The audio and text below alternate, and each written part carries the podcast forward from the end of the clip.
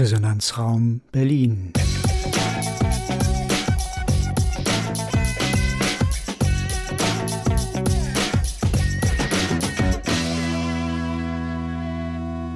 Ein Podcast des Gasthörerprogramms Bana der TU Berlin. 20.000 Fahrräder wurden dieses Jahr schon in Berlin gestohlen. Haben wir schon die Verkehrswende? Willkommen zur zweiten Episode zum Thema Mobilitätsgesetz. Wir hatten in der vergangenen Episode ja schon die Teile Fußverkehr, Radverkehr und ÖPNV sowie den, die allgemeinen Zielsetzungen des Gesetzes euch vorgestellt. Und da fehlte uns noch ein Bereich. Und äh, den stellt uns jetzt die Monika vor. Wie steht es denn um die Regelungen im Wirtschaftsverkehr? Ja, danke, Barbara. Wie du schon gesagt hast, das Abgeordnetenhaus Berlin hat ja am 4.10. nun auch diesen neuen Abschnitt Wirtschaftsverkehr Mobilitätsgesetz beschlossen und es ist in Kraft getreten. Laut der Senatorin Dr. Manja Schreiner spielt der Wirtschaftsverkehr eine wichtige Rolle für das Funktionieren der Stadt. Der neue Abschnitt zur Entwicklung des Wirtschaftsverkehrs schafft konkrete gesetzliche Rahmenbedingungen zur Sicherung der Stadtverträglichkeit und Funktions- und Innovationsfähigkeit des Wirtschaftsverkehrs in Berlin, so sie sich äußerte. Ich möchte jetzt die äh, wichtigsten Regelungen äh, ansprechen. Es geht zum einen um die Einrichtung einer Austauschplattform Wirtschaftsverkehr. Diese Austauschplattform äh, besteht aus einem Gremium von Vertreterinnen äh, von Unternehmen und Verbänden aus dem Bereich Wirtschaft und der Senatsverwaltung für Umwelt, Mobilität, Verbraucher und Klimaschutz. Und diese wiederum ähm, werden an der Weiterentwicklung des Wirtschaftsverkehrskonzeptes arbeiten. Die Plattform unterstützt dann die Verkehrsverwaltung in, den, in der stadtverträglichen Entwicklung des Wirtschaftsverkehrs. Der zweite Teil beschäftigt sich mit Liefer- und Ladeverkehrsflächen. So sollen diese Liefer- und Ladezonen in Planung zukünftig Vorrang haben und lokale Güterumschlagsplätze bereits bei der Konzeption von neuen Quartieren von Beginn eingeplant werden. Infrastrukturanlagen wie Schienen und Wasserstraßen sowie die öffentlichen Binnenhäfen werden erhalten oder sollen bedarfsweise reaktiviert werden. Die Verkehrsverwaltung erarbeitet unter Beteiligung der Bezirke und der Austauschplattform Wirtschaftsverkehr einen Leitfaden zur Bedarfsermittlung von Liefer- und Ladeverkehrsflächen. Die Optimierung äh, von Liefer- und Ladeprozessen ist auch ein äh, äh, wesentlicher Baustein jetzt in diesem verabschiedeten Gesetz. Es soll nämlich einen Vorrang geben vor der Einrichtung sonstiger Parkplätze mit Ausnahme von Parkplätzen für Fahrzeuge von Menschen mit Behinderung. Deswegen soll man, will man das in der, in der Planung zukünftig besser berücksichtigen. Und der Lieferverkehr soll so abgewickelt werden, dass Hauptverkehrszeiten möglichst gemieden und emissionsarme Fahrzeuge eingesetzt werden. Das ist ein Punkt, der äh, ein wenig äh, Schwierigkeiten be äh, bereitet, wenn man äh, berücksichtigt, dass zum Beispiel ja auch Handwerker äh, in die Stadt gehen ähm, und ihre Kunden bedienen und äh, da jetzt äh, das außerhalb von äh, Hauptverkehrszeiten zu machen, äh, wird von den Verbänden und Kammern einschließlich IHK äh, sehr, als sehr schwierig gesehen. Da muss man sicherlich noch ähm, optimieren. Ähm, auch das Thema emissionsarme Fahrzeuge ist etwas schwierig, weil die Ladezonen, die Ladesäulen der ähm, der für die E-Mobilität einfach auch noch nicht äh, ausreichend ähm, umgesetzt ist. Das Thema Großraum- und Schwertransporte hat man in dieses Gesetz ebenfalls mit aufgenommen. Für diese wird man ein Routennetz festlegen und bei der Aufstellung des Routennetzes wird diese Austauschplattform Wirtschaftsverkehr wiederum beteiligt. Also man sieht hier, diese Austauschplattform von verschiedenen Akteuren hat äh, offensichtlich ein ganz wichtiges, ähm, wird ein ganz wichtiges Thema sein. Die Hauptrouten sollen langfristig gesichert werden und auch vor allen Dingen instand gehalten werden. Und neue Übergabepunkte für ähm, Waren ähm, sollen in der Nähe der Landesgrenzen eingerichtet werden. Da muss man dann mal schauen, äh, wie sich das umsetzen lässt. Es wird weiterhin eine äh, weitere Plattform ähm, eingerichtet, und zwar eine öffentliche Datenplattform für verkehrsrelevante Daten. Als wichtig für die Analyse der Verkehrsströme und Grundlage für die weitere Infrastrukturentwicklung Berlins wird die Plattform für verkehrsrelevante Daten angesehen. Mit dieser öffentlichen Plattform für diese Daten wird eine umfassende Datengrundlage geschaffen, die eine verbesserte Verkehrssteuerung und Beeinflussung sowie Planung und Kontrolle ermöglicht. Und diese bereitgestellten Daten unterstützen dann öffentliche und private Anbieter und Anbieterinnen bei der Entwicklung und dem Angebot von innovativen Mobilitäts- und Logistikdienstleistungen. Diese verkehrsrelevanten Daten äh, sind äh, in der Regel öffentlich und werden zur Verfügung gestellt. Lediglich die vertraulichen Daten, die nur für die Verwaltung äh, wichtig sind, ermöglicht dann die werden nicht, äh, die werden nicht veröffentlicht.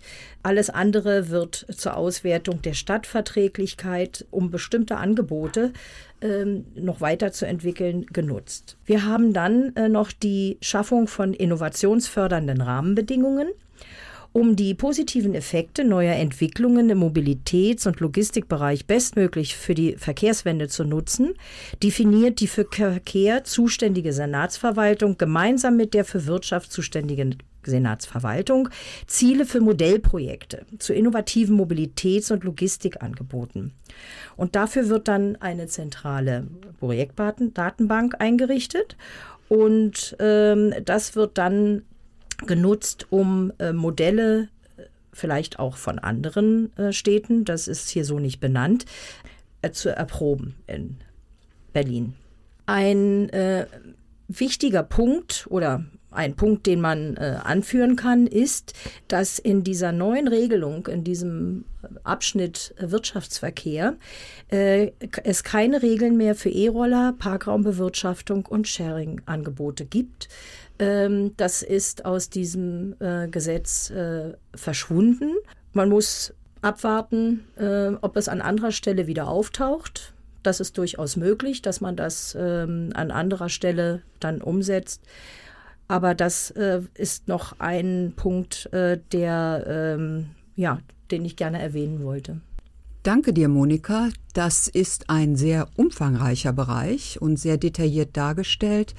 Ich persönlich als normaler Bewohner der Stadt Berlin muss sagen, mich interessiert, dass die Straßen frei bleiben und nicht ich immer hinter dem Lieferverkehr, der gerade seine Pakete ausliefert, stecken bleibe und ähm, vor allen Dingen auch Rettungsfahrzeuge nicht stecken bleiben.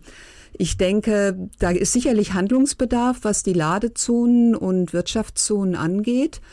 Ich bin mal gespannt, was die neue Regierung daraus macht. Zum Thema Schwerlastverkehr möchte ich persönlich hinzufügen. Ich habe schon in Städten gelebt, in Großstädten, wo Schwerlastverkehr nur außerhalb der ähm, Berufsverkehrszeiten gestattet war. Da wurden also tatsächlich die Schwerlaster am Straßenrand festgesetzt, damit der Berufsverkehr erst einmal zum Arbeitsplatz kam und dann hinterher der Schwerlastverkehr, ich sag mal jetzt einfach so um 10 Uhr, dann seine Routen am Rande der Stadt oder die vorgeschriebenen und festgesetzten Routen abfahren konnte. Fand ich keine schlechte Idee, hat ein sehr viel schnelleres Vorwärtskommen morgens zur Arbeit und bei den, sag ich mal, ähm, Abliefern von Kindern ermöglicht. Also eine wirklich interessante Geschichte. Ich bin mal gespannt, wie das dann im Detail ausgestattet wird. Also bleibt abzuwarten, was daraus wird. Nun haben wir aber in Berlin eine schwarz-rote Regierung und die CDU hat einen neuen Entwurf zum Mobilitätsgesetz vorgelegt. Und der steht schon in der politischen Diskussion, denn da wurde jetzt nicht nur ergänzt, sondern da hat sich auch einiges verändert und das schlägt Wogen. Und ähm, da wurde zum Beispiel der Begriff Umweltverbund völlig neu gestaltet. Marianne, was kannst du uns denn dazu sagen? Ich würde ganz gerne zunächst mal noch ein paar Sätze zu dem neuen Kapitel 5 sagen, bevor wir dann auf die alt angestammten Kapitel 1 bis 4 kommen. Äh, was etwas verblüfft, äh, ist äh, in dem neuen, jetzt ja gültigen Kapitel zum Thema Lieferverkehr, dass hier erstens Aussagen fehlen, dazu, wie man denn die Harmonie, die aus meiner Sicht absolut erforderlich ist, insbesondere zwischen Radverkehr und Lieferverkehr herstellen will. Da ist also noch viel zu tun, um hier wirklich ein sauberes Konzept äh, hinzukriegen. Und das Zweite, was mich etwas verblüfft hat, äh, ist, welche großen, segensreichen Regelungen jetzt da drin stehen zum Thema Open Data. Open Data, also die Verfügbarkeit von öffentlichen oder auch privaten Daten äh, für Verkehrslenkung und Steuerung, ist ein uraltes Thema. Berlin war mal bei diesem Thema relativ weit vorne. Es gibt schon lange einen Open Data Day in Berlin. Ähm, also hier ist ganz viel früher passiert. Aus irgendeinem Grunde ist das alles weggebrochen und andere Städte, Stockholm, seit 15 Jahren mindestens, zeigen, wie viel man machen kann, um den Verkehr besser durch die Stadt zu kriegen, äh, wenn man sich hier wirklich auf der Grundlage von elektronisch verfügbaren Daten berät. Das ist mir einfach wichtig, äh, weil ich, als ich das gelesen habe, etwas verblüfft war, äh, dass Berlin jetzt an der Stelle äh, äh, sich genötigt sieht, äh, auf Landesebene, äh, um das tatsächlich im Rahmen des Mobilitätsgesetzes zu regeln. Gut, aber das ähm, dazu jetzt zu dem Entwurf der CDU, der uns ja schon seit mehreren Wochen beschäftigt und den wir mit Interesse betrachten. Ähm, ich fange mal an mit einer positiven Würdigung dessen, was da geschieht. Ich muss dazu sagen, ich persönlich bin Fußgängerin und bin eifrige Nutzerin des ÖPNV. Ich fahre, ich habe kein Auto und ich fahre in Berlin nicht mit dem Fahrrad, weil ich Angst vor den anderen Fahrradfahrern habe. Und da muss ich sagen, was ich in dem Gesetz gut finde, ist, dass die Privilegierung des Radverkehrs weggefallen ist.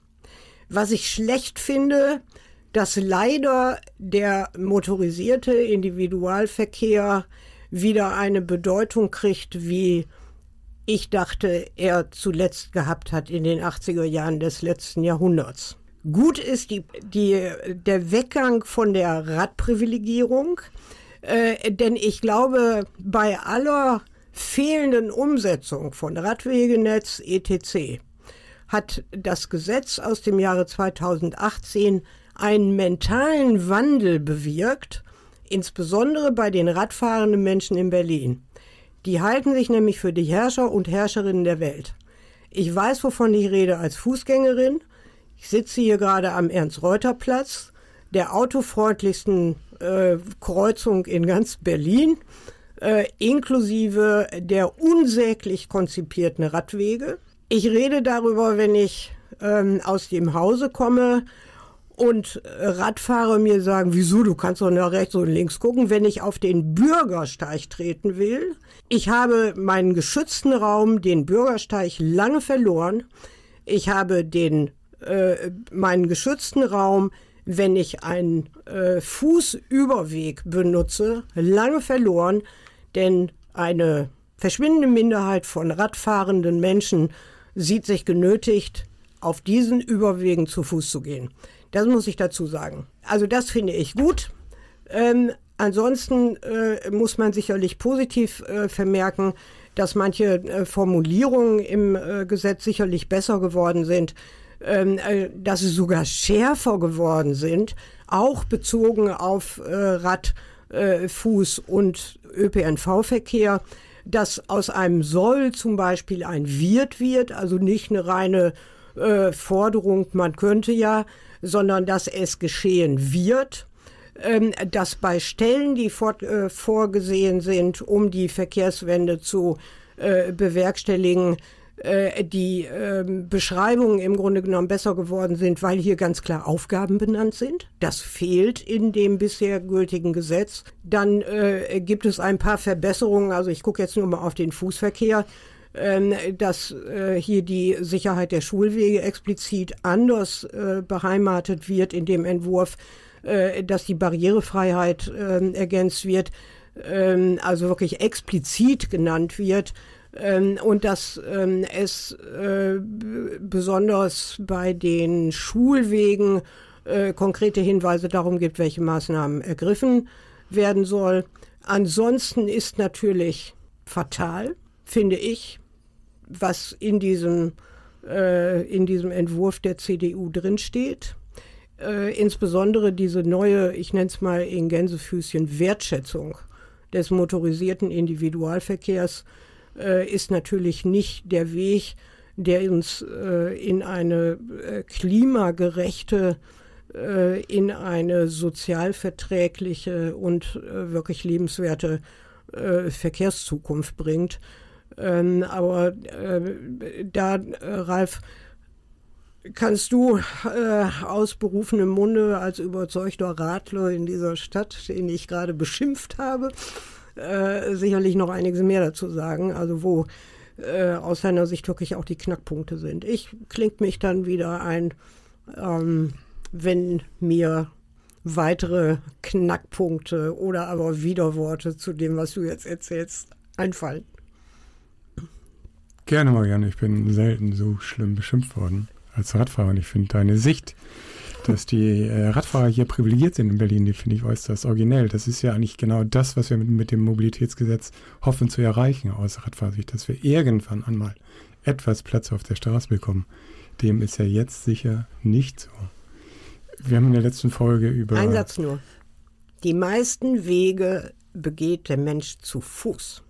Von daher ist diese Privilegierung des Radverkehrs nicht ganz gerecht. Und ich möchte auch noch einen Satz einfügen. Etwa gegen Radfahrer? Nein, nicht gegen Radfahrer. Mir ist nur aufgefallen, dass Radfahrer im Straßenverkehr die STVO ver vergessen. Da werden Regeln gebrochen und das geht dann sehr, sehr oft, und da muss ich Marianne recht geben, zu, zu Lasten der Sicherheit von Fußgängern. Ich will das jetzt nicht zählen. Ich kann mir vorstellen, dass da andere Verkehrsteilnehmer mehr äh, oder weniger auf die STVO gucken. Und äh, ich teile diese äh, diese Aussage Privilegierung natürlich überhaupt nicht.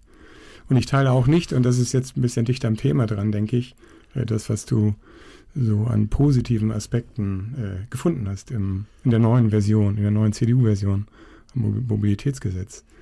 Ähm, ich, für mich steht und fällt alles mit dem Umweltverbund. Wenn der in Frage gestellt wird, und das wird er, und es gibt noch einige deutliche weitere Einschränkungen, dann ist da an solchen kleinen Soll- oder Kann-Vorschriften, da kann ich, äh, da, da kann ich irgendwie, da gucke ich da nicht mehr hin, weil irgendwie es geht um Größeres. Und ich würde mal sagen, ich stehe da nicht alleine da. Und da trifft sich der Zufall, dass gerade jetzt, wir nehmen die Sendung im November auf, dass gerade jetzt in diesen Tagen mehr als 70 Berliner Verbände, Organisationen und Unternehmen sich für den Erhalt des Mobilitätsgesetzes ausgesprochen haben und in einem offenen Brief appellieren an alle, denen Berlin am Herzen liegt. Insbesondere an die SPD-Fraktion natürlich, an der es obliegt zurzeit, den CDU-Entwurf, sage ich mal, zu verhindern, aber auch an alle anderen politischen Kräfte, die gemeinsam das Mobilitätsgesetz geschaffen haben. Und dazu hat auch die SPD gehört. Und der Anspruch ist, dass dieser Vorschlag, den wir diskutiert haben bisher oder den wir heute diskutieren werden, vollständig abgelehnt wird. Das Ganze ist ein offener Brief an den regierenden Bürgermeister und an die Fraktionen. Und es werden mögliche Änderungen im Mobilitätsgesetz kritisiert. Insbesondere aus der Sicht Klimaneutralität, die bis zum Jahr 2045 ja erreicht werden soll. Aber gewiss nicht zu, mit den Änderungen, die jetzt in dem Gesetz stehen. Das ist der Tenor des offenen Briefes. Die, ganz im Gegenteil, die Änderungsvorschläge aus der CDU-Fraktion würden sich von dieser von diesem Ziel verabschieden.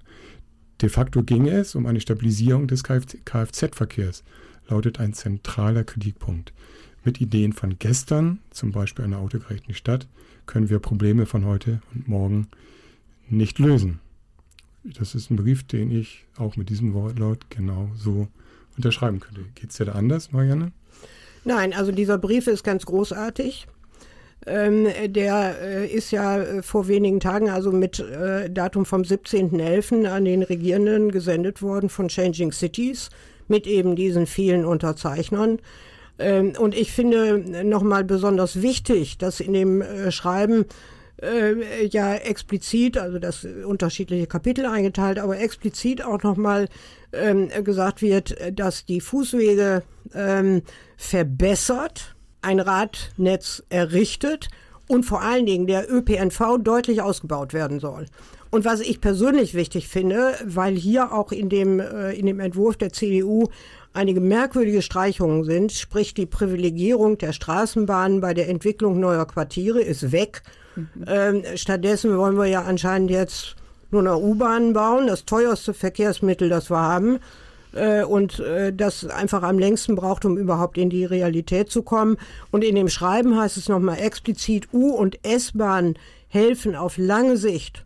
Und vorher sind es Busse und und äh, Straßenbahnen, äh, die hier äh, helfen können, äh, den ÖPNV besser durch die Stadt zu kriegen und mehr Menschen ähm, äh, zu befördern. Wobei übrigens ganz gut in dem äh, Entwurf der CDU ist, äh, dass hier äh, für Bereiche der Stadt, wo es äh, keinen äh, 10-Minuten-Takt Busverkehr geben kann, mangels Verkehrsmenge äh, oder Fahrgastmenge, ähm, dass hier die äh, Rufbusse und Kiezblock-Taxis äh, ähm, eingeführt werden als eine weitere Variante, die äh, helfen kann, um hier äh, die Menschen zum ÖPNV äh, zu bewegen. Aber ansonsten äh, ist diese, sind die Forderungen in dem Schreiben an vielen Stellen gerechtfertigt.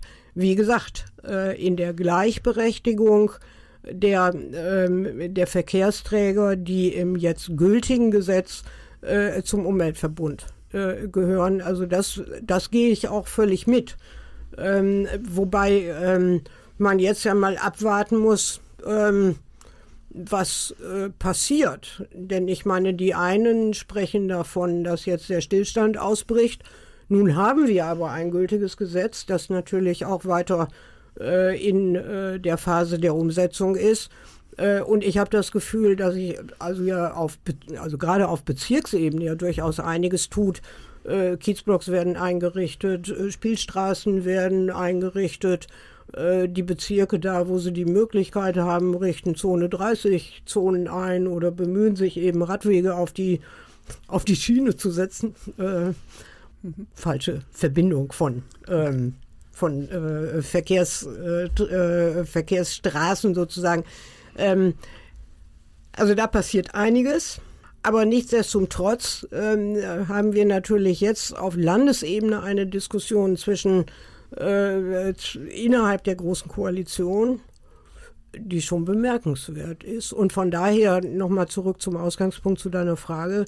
Ähm, diesen Brief finde ich ausgesprochen nützlich. Was mich gewundert hat, dass hier so wenige Wissenschaftler und Wissenschaftlerinnen ähm, äh, drunter stehen, sondern es sind ja eben eine ganze Reihe von, ähm, äh, von Verbänden und eben von äh, Interesseträgern aus der Wirtschaft, also sprich von Unternehmen. Die Wissenschaft ist hier mal ein bisschen mau vertreten. Ja, ich finde äh, diesen Brief auch sehr interessant und wichtig, dass wir den hier in unserer Folge erwähnen. Lasst uns doch bitte nochmal zurückgehen zu dem Entwurf der CDU. Und wir verwenden hier das Wort Umweltverbund, so wie wir es in der ersten Episode dargestellt hatten. Darunter verstand man ÖPNV, Rad- und Fußverkehr. Und jetzt bekommt das aber mit diesem neuen Entwurf eine ganz andere Bedeutung. Ralf, willst du was dazu sagen? Äh, nicht sofort, denn ich muss vorher eine Sache, ich möchte einfach zu einer Sache was sagen, die Marianne gerade aufgeführt hat. Sie fand es gut, dass äh, die CDU ähm, den bedarfsgerechtes Angebot im Umweltbund äh, errichten wollte, indem sie halt Rufbusse mhm. erlaubt. So. Ich denke, das ist genau die falsche Richtung, denn auch da gilt, dass, obwohl Rufbusse natürlich immer wichtig sind für die letzte Meile, das ist ganz klar. Aber in diesem Fall wird auch hier irgendwie das Gesetz deutlich verändert und bisher war das Ziel halt ein 10-Minuten-Takt und ein bedarfsgerechtes Angebot äh, eben nicht gerade, sondern ein zuverlässiges, ständiges Angebot, auch insbesondere am Stadtrand. Mhm. Und das wird damit ziemlich geschwächt. Es gibt ja gerade im Osten Berlins, gibt es ja, gibt es ja schon seit 2022 Rufbusse, die mit ganz wenig Erfolg äh, bisher gerufen werden, in einigen Orten mehr als in anderen.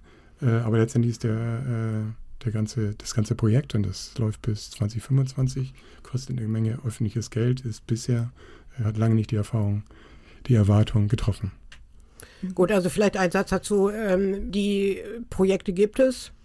Äh, und äh, ich glaube nicht, dass man schon äh, die Aussage treffen kann, diese Art des äh, Verkehrs äh, ist misslich und unpassend, denn ich glaube, es hat eine Menge damit zu tun, äh, wie hier solche neuen Möglichkeiten beworben werden. Was ich nicht weiß, mit welchen Preisen sie versehen sind. Ähm, denn ich meine, also wenn ich oben drüber stehen habe Taxi, dann werde ich mir als Bürger, als Bürgerin erstmal sagen, oh Gott, oh Gott, da kommt ein Taxi und das ist sehr teuer, das kann ich mir nicht leisten. Also für mich ist es eine Frage der Bewerbung und des weiteren Fortgangs dieser Projekte. Du hast gerade gesagt, die laufen bis 2025 und dann muss man gucken, wie man die wirklich gut einfasst. Wir sind uns ja einig, dass, äh, dass die nicht die Probleme äh, der, äh, der Außen- und Randbezirke lösen können. Ähm, aber sie sind ein wichtiger Mitbestandteil und die stehen jetzt so in diesem Entwurf der CDU drin und das finde ich gut. Okay. Äh, dann nochmal kurz gesagt, die laufen seit 2022, das war vor dem Regierungswechsel, den Preis kann ich dir auch nennen. Das kostet 1 Euro und äh, wegen Erfolgslosigkeit ist der Preis vorübergehend auf 0 Euro reduziert worden, äh, neben dem BVG-Ticket zu dem man ja immer dann gefahren wird. Ähm, und das hat, glaube ich, auch keinen großen Umschwung in der Nachfrage bisher gebracht. Gut, aber Barbara wollte was ganz anderes wissen. Wir wollten ja, sprechen. ich wollte ähm, die neue Variante des Umweltverbundes. Denn die CDU hat ja jetzt den neuen Entwurf vorgelegt zum Mobilitätsgesetz und darin hat sie den Begriff Umweltverbund umgestaltet und zwar drastisch. Sie hat den Begriff Umweltverbund erweitert, indem sie äh, neue Gruppen dazu genommen hat. Ähm, sie hat äh, alle, sie hat Taxen dazu genommen.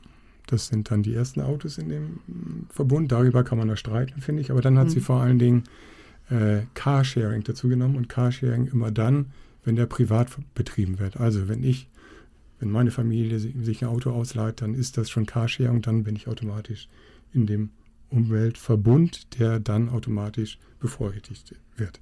Das ist die Änderung in dem Gesetz.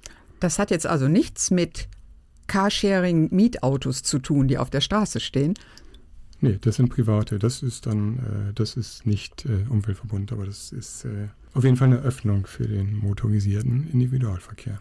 Die viel wichtigere Entwicklung zu diesem Thema ist, der Umweltverbund ist ein bisschen erweitert worden, andererseits dramatisch eingeschränkt worden oder würde eingeschränkt werden, weil in dem Gesetz, und das ist das Entscheidende, das Allerentscheidendste an dem ganzen Gesetz für mich, weil in dem Gesetz eben, vorher wurde gesagt, es gibt der Umweltverbund, der wird in Zukunft bevorteilt. Und genau diese Regelung ist jetzt aufgehoben in dem neuen Entwurf. Da wird nämlich gesagt, der wird nur dann bevorteilt, wenn er den Autoverkehr nicht stört. Oder beide sind gleichberechtigt mit anderen Worten. Und das ist der, die entscheidende Änderung, die das ganze Gesetz in eine andere Richtung kippt. Ja, es gibt also, das äh, gehe ich ja voll mit, es gibt keine Privilegierung mehr äh, des Umweltverbundes im, äh, im herkömmlichen Sinne, hätte ich bald gesagt, also wie im Gesetz 2018 geschrieben, ähm, sondern es geht immer um den großen Ausgleich aller Verkehrsträger. Und da spielt eben der, sowohl der Schwerlastverkehr, aber vor allen Dingen eben auch der von uns liebevoll sogenannten MIF ähm, eine äh, ganz tragende Rolle. Und ähm, das, ähm, denke ich mal, äh, kann nicht äh, der Punkt sein. Also was mich immer mehr umtreibt, vielleicht das noch in einem Nebensatz, äh, was mich immer mehr umtreibt, ist wirklich das Thema Klimaschutz in der Stadt. Umgang mit Klimawandel. So, und wenn ich äh, den Autoverkehr weiterhin mit so einem Anteil am öffentlichen Raum äh, betrachte, dann wird das nichts mit der resilienten Stadt, mit der klimagerechten Stadt. Was ich dann brauche, ist Entsiegelung, Stichwort Schwammstadt und so weiter und so weiter. Und wenn ich äh, eher davon ausgehe, dass der Individualverkehr sogar noch zunehmen könnte, die Zahl der Zulassungen in Berlin ist gestiegen, dann erfüllt mich das mit Sorge. Dann erfüllt mich das mit Sorge, nicht nur wegen der Staus und wegen der schlechten Luft, sondern das erfüllt mich wirklich mit Sorge vor dem Hintergrund äh, dessen, was wir hier äh, in Sachen Klimakrise eigentlich mit unserer Stadt veranstalten, soweit es den Verkehrssektor angeht. Jetzt hast du ganz oft das Wort Verkehr in den Mund genommen, Mariana. Du hast unser Lieblingswort vergessen. Das heißt nämlich flüssiger Verkehr. Denn das ist ja genau das schlimme Wort, das man in, ja. in der Straßenverkehrsordnung findet und das irgendwie so unser aller Leben so dermaßen beeinträchtigt, weil zum Beispiel äh, die Geschwindigkeitsbegrenzung daran hängen. Mhm. Ähm, aber ich muss das nochmal einordnen. Das ist ja, es ist ja nicht nur jetzt dieses, die, diese Verschiebung äh, dann wieder zurück zum Auto. Autoverkehr. Es geht ja darum, dass die Grundidee des Mobilitätsgesetzes war ja, dass bisher der Straßenraum ungleich verteilt war, dass eben die Autos bevorteilt sind, dass die durch die Straße fahren, aber die meiste Zeit stehen. Kraftfahrzeuge sind eigentlich keine Kraftfahrzeuge, sondern Stehzeuge, denn die stehen 20 Stunden am Tag. Und diese Belegung der Straße, wenn ich aus der Tür gehe, dann rege ich mich manchmal über Autos auf. Du regst dich manchmal über Radfahrer auf. Aber in Wirklichkeit wird das Straßenleben und das Stadtleben und unser Leben von Autos dominiert. Und die Grundidee hinter dem Mobilitätsgesetz war, dass genau das geändert werden sollte. Und dafür ist das Mobilitätsgesetz gut. Das ist irgendwie kein kleiner Schwenk, sondern eine Richtungsänderung. Vielleicht eine Frage dazu. Was mich gewundert hat, wir haben uns hier in unserer Podcast-Truppe ja auch schon mal mit der Parkraumbewirtschaftung äh, beschäftigt, hier in Berlin.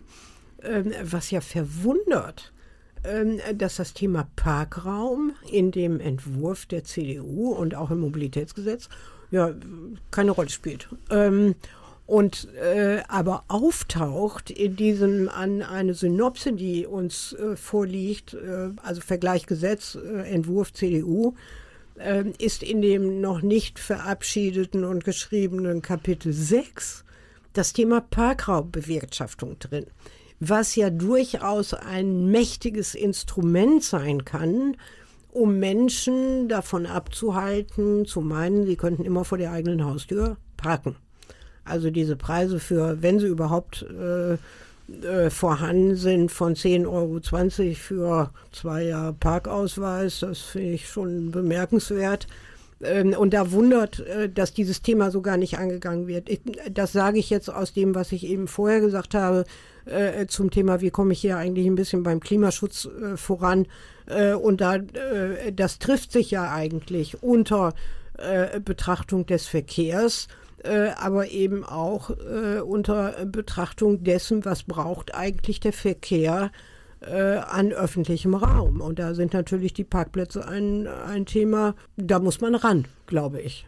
Ja, da war es auch interessant äh, zuzuhören. Unsere Verkehrsministerin, Verkehrssenatorin Frau Schreiner hat ja dem Tagesspiegel ein Ringbahn-Interview gegönnt. Und da wurde sie auch auf dieses Thema angesprochen. Da wurden nämlich Fragen von ähm, Hörern gestellt und die fragten speziell, wie soll das denn mit dem Parken ausgehen? Denn so wie du schon sagtest, Ralf, so ein Auto steht 23 Stunden am Tag im Schnitt und äh, der Platz ist dann belegt. Und da sagte Frau Schreiner, es wäre ja auch ein Dorn im Auge, dass die ganzen Tiefgaragen äh, ungenutzt leer stünden über Nacht und dass äh, die Parkplätze von Supermärkten und Ketten über Nacht auch nicht benutzt werden könnten, denn da wird man dann, wenn man über 90 Minuten auf einem Parkplatz steht von einer Supermarktkette, wird man dann verkehrspflichtig mit 30 Euro belangt. Und sie sagte, da wäre ja noch Potenzial, da müsste ja noch was geschehen. Aber wenn ich dann über den Tellerrand schaue und denke, dass andere Städte wirklich Konzepte entwickelt haben zur Parkraumbewirtschaftung, siehe London mit der Mautplakette pro Tag 12 Pfund, damit man überhaupt mit dem Auto in die Innenstadt fahren kann. Dementsprechend aber auch am Stadtrand Parkplätze für Park and Ride, wo man sein Auto dann, wenn man aus der Stadt reinkommt, auch abstellen kann. Wir haben auch keine vernünftigen ähm, Fahrradparkhäuser, wo man sein Fahrrad sicher abstellen kann. Die Diebstahlzahlen sind ja nun wirklich groß genug in Berlin, als dass sich das äh, sinnvoll darstellen ließe. Sind Und aber laut Mobilitätsgesetz geplant. Sind geplant, aber auch da kein Zeitrahmen, keine Vorgabe. Und das wird so in einem Nebensatz im sechsten Abschnitt, Marianne, einfach so erwähnt. Da hätte ich mir mehr Konkretisierung erhofft. Ich finde, und ich widerspreche euch ja mal gerne, und ich gucke jetzt nur nach Berlin, mhm. äh, da habt ihr ein bisschen Unrecht, denn ich finde, die Frau Schreiner, die hat ja ganz zu Beginn, gleich als sie ins Amt eintrat, äh, hat sie ja, das war das Wort Parkplatz in aller Munde, denn da hat sie alle Radverkehrswege angehalten mit dem Argument, das wurde bisher dann in die Verwaltung geschoben, das Argument war, solange ein Parkplatz verloren geht, wird ja kein Fahrrad gebaut. Und äh, das ist der Status von, von damals. Und dann sind ja Radwege freigegeben worden. Und vielleicht wird jetzt gerade nicht mehr so viel offiziell darüber geredet. Aber das ist letztendlich eine zweite Ebene, die wir überhaupt nicht diskutiert haben. Und die bringe ich jetzt einfach mal hier rein. Wir haben bisher über den, den Vorschlag diskutiert. Aber was ja Fakt ist, ist, dass das Leben geht weiter. Und äh, die CDU ist jetzt einige Zeit an der Regierung. Und das Fahrradleben geht auch weiter. Und die, die Planung der Radwege geht auch weiter. Und es gibt jetzt gerade eine neue Entwicklung, die wieder mal äh, die, mindestens die gesamte Radfahrwelt äh, entrüstet. Denn äh, es gab ein, einer dieser Radwege, die damals gestoppt wurden, der wurde danach freigegeben mit dem Argument, äh, es würden keine Veränderungen stattfinden. Und dieser Radweg, das ist einer, der ist in der Grunewaldstraße in Schöneberg, der ist jetzt in den Schlagzeilen, weil genau bei dem gibt es plötzlich Änderungen. Also da wird genau das gemacht, von dem ihr eben gesagt habt, das hätte ich da ja noch gar nicht bemerkt. Da wird nämlich ohne weitere Absprachen und äh, die Bezirksstadträtin ist natürlich dagegen vom Bezirk Schöneberg, da wird der Radweg schmaler gebaut, als es im Mobilitätsgesetz festgeschrieben wird. Und da werden ebenfalls diese, diese Poller, die den Radweg die sind auch zum Teil abgebaut worden oder nicht gebaut worden, ohne Absprache, weil Parkplätze geschaffen wurden. Also es geht weiter um Parkplätze. Das ist jetzt nicht das Zentrum des Ganzen, aber es passiert wenigstens. Und das ist die zweite Ebene, sage ich mal. Wir können hier nicht nur über die, äh, über die CDU-Vorschläge reden, sondern wir müssen auch über das reden, was einfach weitergeht und was schon Fakten schafft. Und dass zum Beispiel Radwege äh, immer noch nicht freigegeben sind oder nicht ausgeschrieben sind und dass Gelder verloren gehen, die in diesem Haushaltsjahr geplant waren und die im im nächsten Jahr dann nicht mehr abgerufen werden können, wenn die in diesem Jahr nicht, nicht mehr gebaut werden. Also dieser Stopp hat Auswirkungen. Und die ganze Diskussion hat Auswirkungen. Und dass die SPD und die CDU sich nicht einig sind, äh, das hat auch Auswirkungen. Aber ich finde, wir haben eine ganze Menge Argumente jetzt schon ausgetauscht, um mal ein Schlusswort vorwegzunehmen. Ich würde vorschlagen, dass wir so langsam auf dein Schlusswort warten, Barbara, und diese Episode nochmal fortführen in einem weiteren Podcast, wo wir uns nochmal genau angucken, was denn im Detail, das haben wir jetzt ja nur angerissen mit Schlagworten, was im Detail geplant ist von der CDU und auch was im Detail eigentlich schon weitergegangen ist und was schon Fakten geschaffen hat. Das wäre mein Wunsch für die nächste Sendung. Ich würde ganz gern ähm, noch auf diesen wunderbaren Vorschlag oder Hinweis von Frau Schreiner kommen. Parkraum ist doch reichlich vorhanden in Tiefgaragen und auf Parkplätzen von Supermärkten. Dann möge Frau Schreiner doch hingehen und diese Flächen privilegieren für den stehenden Individualverkehr im Unterschied zu Parkflächen im sonstigen öffentlichen Straßenraum. Dann soll sie sich mal darum bemühen, dass die entsprechenden äh, Änderungen in den, äh, äh, in den Gesetzen und Verordnungen auf die Reise kommen. Und noch ein letztes, das kann ich mir jetzt nicht verkneifen, da es gerade so schön durch die Presse geht, dass wir ja keine Straßenbahnen mehr bauen wollen und den Busverkehr ausdünnen, aber jetzt in Berlin eine Magnetschwebebahn kriegen. Das sind die innovationsfördernden Maßnahmen in Kapitel 5 die jetzt flugs umgesetzt werden sollen, äh, damit wir verkehrstechnisch ganz nach vorne kommen. Das kann ich mir jetzt nicht verkneifen. Ja, Marianne, das ist äh, ein schönes Stichwort zum Thema alte, alte Kamellen rausholen. Diese Magnetschwebebahn als Projekt gab es bereits in Berlin von 1984 bis 1991. Damals ähm, in dem Bereich der U2, die ja teilweise ähm, überirdisch fährt und wurde dann nach dieser Zeit durch den Mauerfall ähm, wurde das dann äh, beendet. Ich kenne da auch keine, keine Daten, Fakten. Aber ähm, man hat das eben beendet, weil man äh, die U-Bahn dann äh, natürlich weiter in den Osten gebaut hat.